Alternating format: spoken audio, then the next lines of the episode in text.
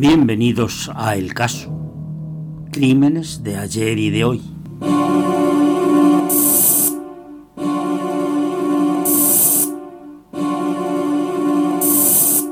Bárbara García, autora de los guiones, y Pablo García, que aporta la voz. Os invitamos a adentrarnos juntos en los oscuros y misteriosos casos criminales investigados que han marcado la historia y también en aquellos que aún siguen sin resolver en el presente.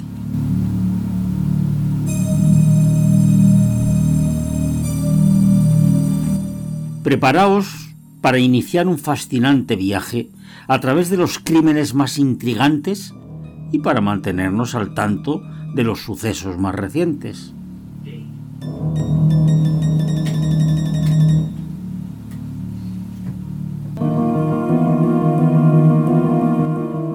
Comencemos esta apasionante aventura en el mundo de los crímenes.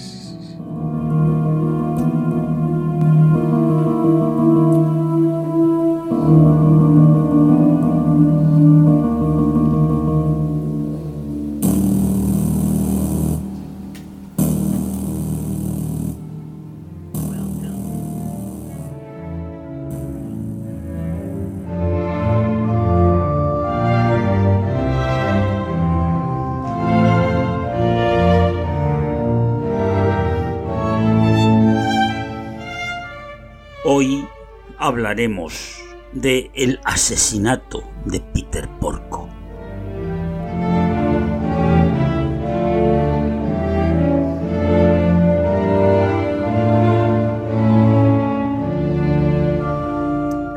Hoy nos encontramos en Delmar, condado de Albany, en Nueva York. Es lunes 15 de noviembre de 2004. Peter Porco tiene 52 años y está casado con Joan, de 54 años. Él trabaja como secretario del Tribunal de Apelaciones y ella es logopeda. Tienen dos hijos.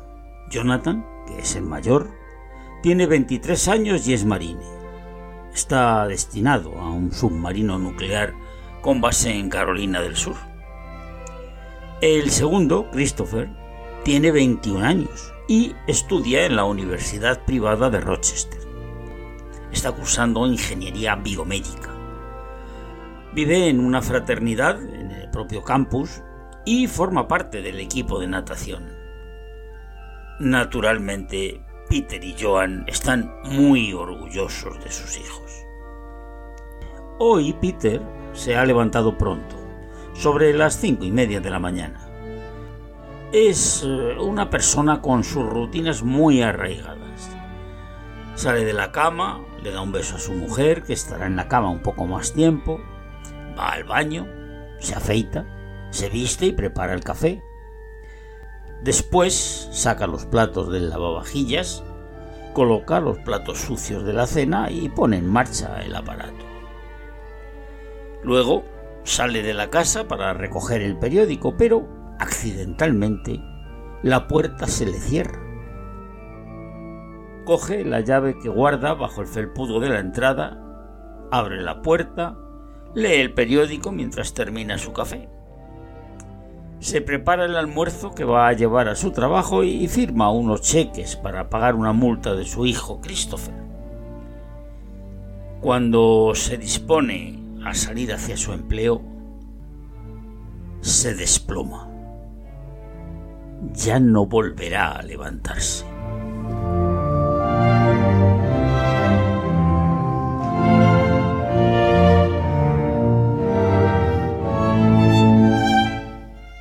Son las nueve de la mañana y Peter no ha acudido a su trabajo. Su jefe comienza a preocuparse. Resulta muy extraño que Peter no haya llegado y ni tan siquiera haya avisado de su retraso o ausencia. Es un empleado muy puntual y responsable. Sobre las diez y media, el jefe, que ha llamado varias veces a Porco sin obtener respuesta, pide a Michael Hurt, un encargado de seguridad, que se acerque a comprobar que todo está bien en casa de los Porco. Y así lo hace. Hurt llega a casa de Peter y Joan a las once y veinticinco. Llama en varias ocasiones por teléfono, pero todo está en silencio. Trata de acceder por el garaje, pero no es posible. Vuelve a la entrada principal. En la puerta está la llave puesta. No, no es un llavero, es una única llave. En esta llave y en el pomo de la puerta hay abundante sangre. Se asusta y llama por teléfono a Anthony Costello, jefe de seguridad del Tribunal de Apelaciones, quien le pide que entre en la casa. Michael saca su pistola y entra en el domicilio con mucho cuidado. No sabe lo que puede estar pasando dentro. Se encuentra con toda la casa patas arriba, todos los cajones abiertos, los muebles, objetos revueltos. Ve una gran mancha de sangre. Ahí también pisadas. Decide seguirlas y descubre que hay alguien en el suelo. Se pueden ver dos piernas saliendo de la puerta de la cocina con los calcetines totalmente manchados de sangre. Se acerca y reconoce a Peter Porco. Es un hombre alto y corpulento. Tiene la cara totalmente desfigurada debido a cortes muy profundos. Michael Hurt vuelve a llamar a Costello quien le indica que debe llamar a la policía y esperar en la calle para no alterar la escena del crimen.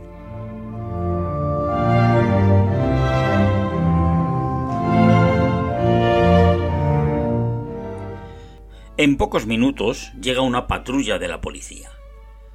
Entran y ven exactamente la escena descrita por Michael Hurt. El cuerpo de Peter fallecido y toda la casa desordenada. Parece que ha podido haber un forcejeo. Hay regueros de sangre en todas las estancias.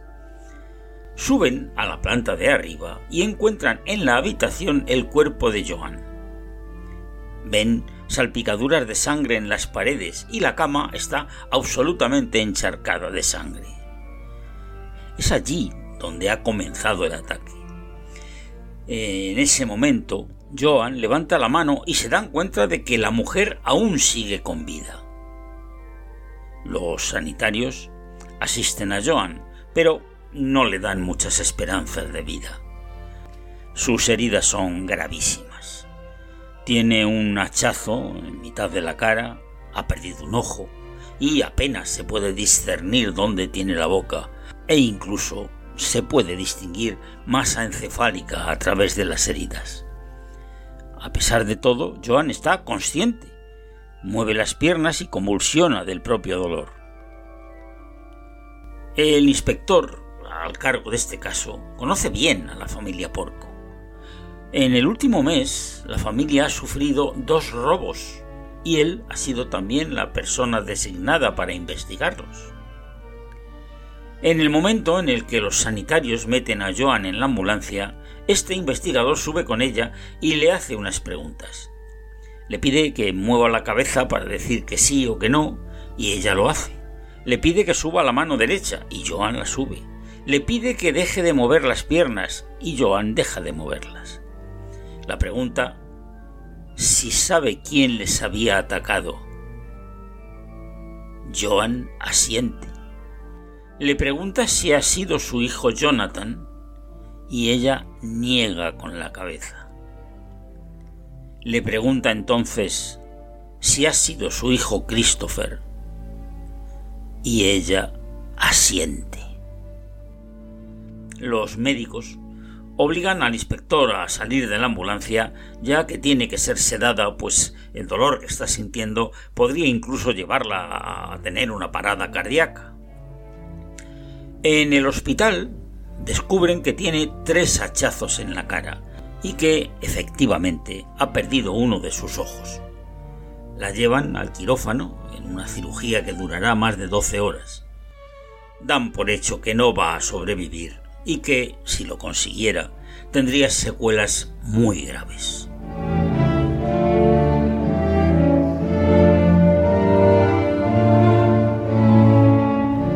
Christopher el hijo pequeño, se entera de todo esto por su novia, que vive en el mismo barrio que sus padres. Ve policía y ambulancias y le llama para comunicarle que algo malo ha ocurrido en su casa. Christopher llama directamente por teléfono a la comisaría de Delmar, donde viven sus padres, y pregunta si saben qué es lo que ha ocurrido. Un policía le devuelve la llamada media hora después y le comunica, con el mayor tacto posible, que sus padres han sido atacados en casa y que su padre ha fallecido y su madre está muy grave en el hospital. Este policía acuerda encontrarse con Christopher en el hospital. Cuando éste llega, aún están operando a Joan. A la policía le llama mucho la atención la tranquilidad de Christopher con todo lo que está ocurriendo. En ningún momento le dicen que su madre le ha acusado, pero se dirigen junto con él a la comisaría para tomarle declaración.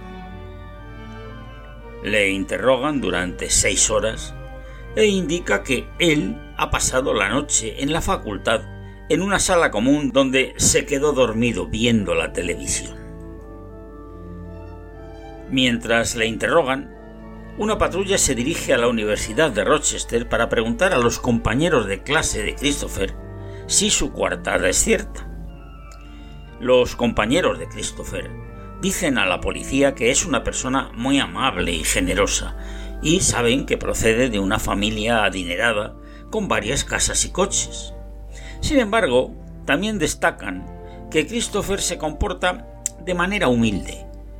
Obviamente esto levanta sospechas en la policía, ya que la familia tenía dinero, pero no eran multimillonarios. Preguntan a los amigos de Christopher sobre su coartada, si era cierto que se había quedado en la sala común. Casi todos dicen que le vieron en esta sala por la tarde y que también le vieron por la mañana, pero nadie le vio allí por la noche. Está claro que los investigadores consideran que la coartada de Christopher es débil. Sin embargo, siguen sin tener nada contra él, simplemente cuentan con la declaración de Joan.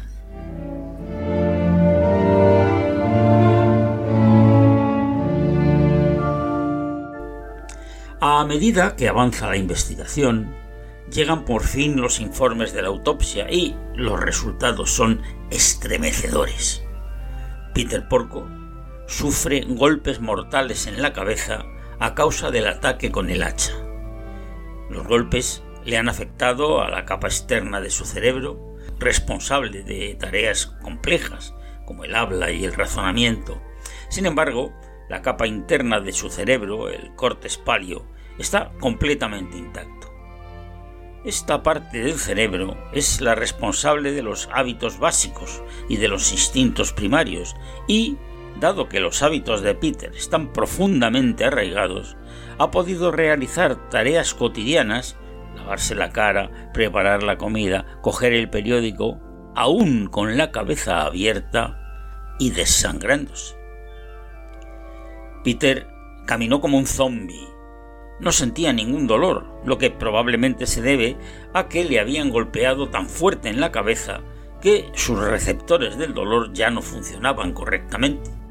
De hecho, tenía 16 heridas de hacha en el cuerpo. Sin embargo, era un hombre fuerte y es sorprendente todo lo que pudo soportar antes de sucumbir finalmente a sus heridas. La policía investiga la escena del crimen durante varios días y descubre que todas las manchas de sangre de la casa eran suyas. Es como si se hubiera convertido en un zombi durante unos minutos y no tuviera control sobre sus actos. El arma del crimen, un hacha, se encuentra sobre la cama.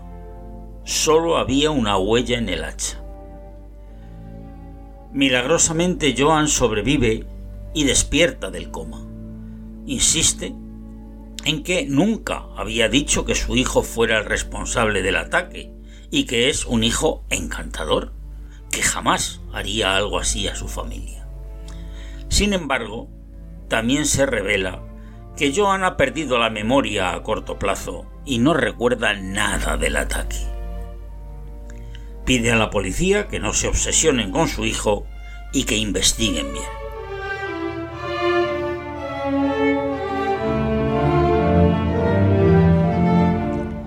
La policía comienza a plantearse la necesidad de explorar nuevas líneas de investigación. Una de las posibilidades que barajan ahora es el trabajo de Peter. Trabaja en el Tribunal de Apelación.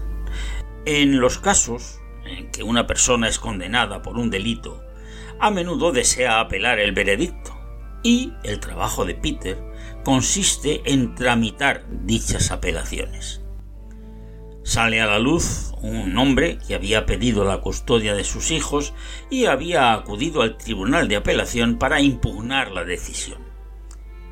Se sospecha que ese hombre puede estar implicado en el crimen, pero tiene una coartada sólida. La Casa de los Porco es conocida por su sistema de alarma de alta seguridad, considerado extremadamente sólido y casi imposible de forzar. Sin embargo, esa noche, la alarma no llegó a saltar. El sistema de alarma tiene un ordenador central que se encuentra en el sótano de la casa. El atacante, que irrumpió en la casa, conoce el código secreto del sistema de alarma que solo saben los miembros principales de la familia, entre ellos Jonathan y Christopher, junto con Joan y Peter. El asesino intenta después cubrir sus huellas, destruyendo el dispositivo exterior del sistema de alarma con un martillo. Pero en el ordenador central ya ha quedado registrado el que han introducido el PIN. También corta el suministro eléctrico de la casa hacia las 5 de la mañana para evitar ser descubierto. Se desvela también que Peter ha descubierto que su hijo Christopher había pedido un préstamo de 31 mil dólares a su nombre. Peter había facilitado a su hijo los datos personales unas semanas antes, diciéndole que iba a solicitar un préstamo por importe de mil dólares para gastos universitarios. Y fue un shock para Peter descubrir que Christopher había pedido no uno, sino dos préstamos por un total de 56 mil dólares. Al descubrirlo, Peter advirtió a Christopher en un correo electrónico de que emprendería acciones legales si volvía a hacer algo parecido. Está preocupado, decepcionado. En este correo también le pide que vaya a hablar con él y su madre, porque están preocupados, y le dice que, le quieren y que intentarán solucionar lo que sea que le está pasando. Por otro lado, descubren una nueva información sobre la situación financiera de Christopher. Resulta que es el único beneficiario de las pólizas del seguro de vida de sus padres, que estaban diseñadas para pagar a un solo hijo del matrimonio. Esto significa que Christopher podría recibir casi un millón de dólares por la muerte de sus padres.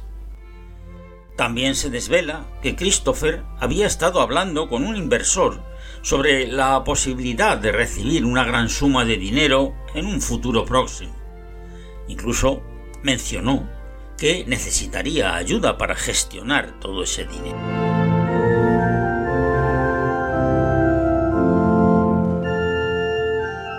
Comprender el porqué de un crimen puede ser increíblemente útil para los investigadores. En este caso, parece que el motivo del asesinato de Peter y Joan puede haber sido el beneficio económico. Una de las pruebas claves con las que cuenta la policía es el hecho de que nadie podía dar fe de dónde estaba Christopher la noche del asesinato. Había afirmado que se había quedado en el campus, pero nadie pudo confirmarlo. La policía solicita entonces las grabaciones de seguridad del campus de Rochester para ver si el coche de Christopher ha estado en las instalaciones. y ven que el jeep amarillo de Christopher había salido del campus hacia las 22.30 horas, más o menos la hora en la que se vio a la víctima con vida por última vez. El coche de Christopher se encuentra en un estado desastroso por dentro, pero extrañamente no se encuentra ningún rastro de sangre en su interior. A pesar de la gravedad del crimen que había tenido lugar, no hay ni una sola gota de sangre. La distancia entre el campus y la casa de los padres de Christopher es de unas dos horas y media a tres horas, dependiendo del tráfico. Si Christopher hubiera ido a casa de sus padres la noche del crimen, habría tenido que tomar la autopista. No había otra forma de que hubiese llegado a tiempo. Sin embargo, no había constancia de que hubiera pasado por el peaje. Christopher tiene un Easy Pass que sirve para pagar automáticamente el peaje sin tener que pasar por caja. Pero eso no significa necesariamente que no hubiera pasado por ella, ya que podría haber pagado en efectivo o haber utilizado una ruta totalmente diferente. Los investigadores hablan con varios empleados del peaje con la esperanza de que alguien recordara haber visto el coche de Christopher. Y, efectivamente, varios de los empleados recuerdan el jeep amarillo y uno de ellos asegura que un chico joven, blanco, lo conducía. Lo recuerda porque iba a mucha velocidad. También comprueban las grabaciones de las cámaras del peaje, pero, por desgracia, las cámaras no funcionaban esa noche.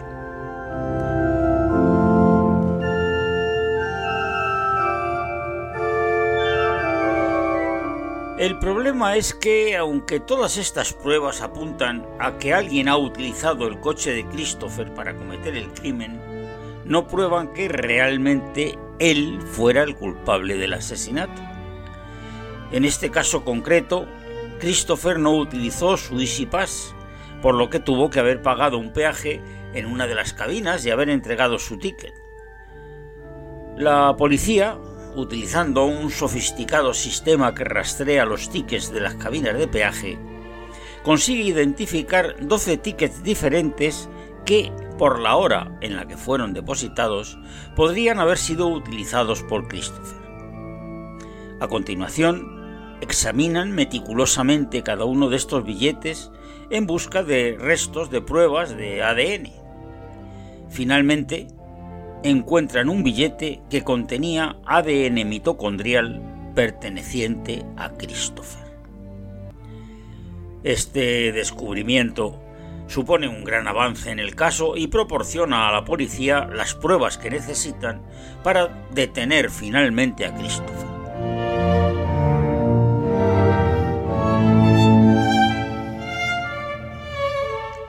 Sin embargo, para este entonces ya ha pasado un año. Christopher es detenido y llevado a la cárcel, donde se le impone una fianza de 200 mil dólares. Su familia y sus amigos se unen y consiguen recaudar fondos para su puesta en libertad mientras espera el juicio. El juicio es un proceso largo y difícil en el que tanto la acusación como la defensa presentaron sus argumentos y pruebas.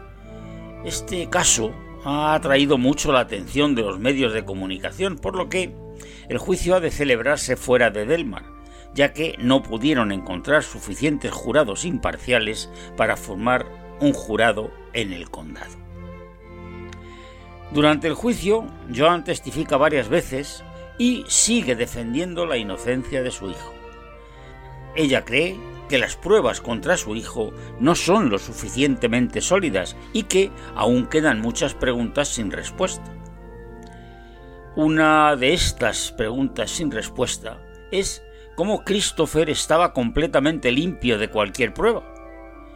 Pero una testigo que trabajó en una clínica veterinaria con Christopher declaró que ella le había enseñado a ponerse uno de esos trajes blancos de protección que evitan que te manches o que te contagies. A pesar de las numerosas pruebas que apuntan a que Christopher es el autor del crimen, sigue habiendo muchas personas que creen que es inocente.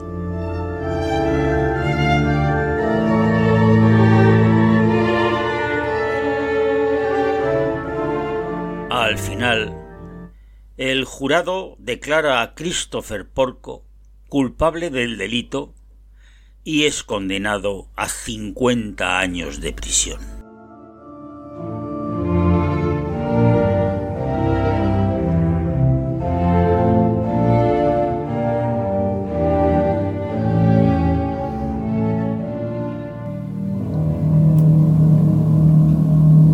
Y con esto llegamos al final de otro fascinante episodio de El caso, Crímenes de ayer y de hoy. Esperamos que hayas disfrutado de esta investigación tanto como nosotros al contarte cada caso. Recuerda que nos puedes seguir en todas nuestras redes sociales para estar al tanto de todas las novedades. Suscríbete a nuestro canal YouTube para no perderte ningún episodio y síguenos en Instagram para contenido exclusivo. Nos encontrarás como El Caso Truecrime. No olvides que cada semana te traeremos un nuevo episodio alternando entre crímenes antiguos y modernos, así que prepárate para sumergirte en el pasado y enfrentarte a la narración de casos más recientes. Nos encantaría saber qué casos te intrigan. Déjanos tus sugerencias y peticiones. Tus historias pueden ser protagonistas de nuestros futuros episodios. Escríbenos en los comentarios o a través de mensajes directos en nuestras redes sociales. Gracias por acompañarnos en este viaje de misterio y crimen. Hasta la próxima semana.